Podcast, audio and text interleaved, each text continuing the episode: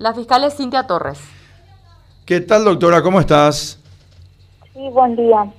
Buenas tardes, doctora. ¿Cómo está? Todo bien.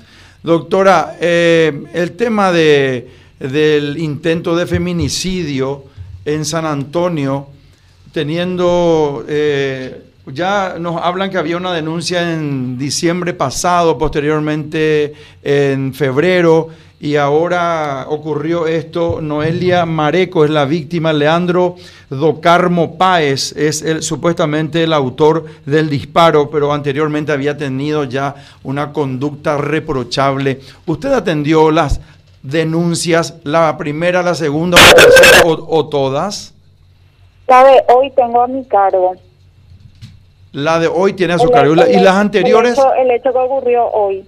Sí, sí, yo sé que esto ocurrió hoy, pero también sabemos que esto es una, un caso reincidente y estamos realmente muy preocupados porque vemos que la Fiscalía en casos anteriores no actuó en forma y en tiempo. Porque, en realidad, el, caso que denunció en el mes de diciembre, eso fue al juzgado de paz. El juzgado de paz, eh, yo la verdad que desconozco si la víctima fue a ratificarse en su, denuncia y pedir las medidas que correspondan.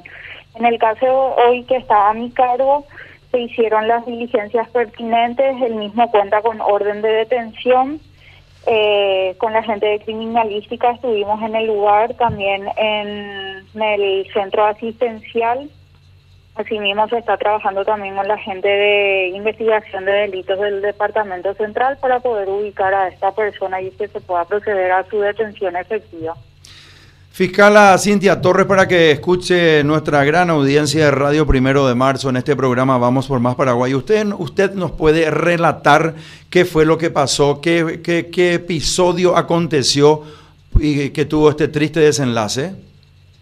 El día de hoy me comunican un hecho de agresión con arma de fuego, del cual fue víctima esta chica de parte de una expareja y inmediatamente se ordena la detención del mismo.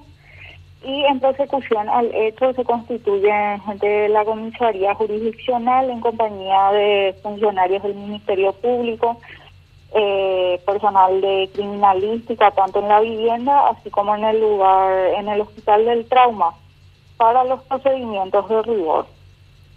Y estamos en plena tarea investigativa. Usted sabe mucho mejor que yo, de fiscal Cintia Torres, que una persona cuando es reincidente tiene una reprochabilidad superior a que si no haya ocurrido ninguna circunstancia anterior. Por eso es bueno que tenga el legajo de lo que ocurrió anteriormente también para que pueda agregar eso a su carpeta fiscal y poder hacer realmente todas las averiguaciones y las acusaciones de, rigor en tiempo y forma para que se haga justicia. de hecho que la comisaría jurisdiccional ya nos arrimó esos antecedentes del día de la fecha. Ya, ahí nosotros contamos con, con, un, con un screen de pantalla o varios realmente screens de pantalla que están recorriendo en grupos de alumnos universitarios. Esta es una chica eh, estudiosa universitaria y nos han hecho llegar al departamento de prensa. ¿Usted cuenta con eso para tener también como parte de las pruebas? Estamos contando con el aparato celular de la víctima y una vez de que la misma pueda comparecer en sede del Ministerio Público para proceder a hacer la pericia del aparato celular. Claro, porque ella ahí, doctora, está relatando el miedo que tiene, la denuncia que hizo anteriormente y todo, como, como, o sea, como eh, contando ya y, y temiendo por lo que finalmente, lastimosamente ocurrió, ¿verdad? Así que eh, sería bueno entonces... como evidencia, hoy se solicitó y nos entregaron el aparato celular de la misma. Ya, ya.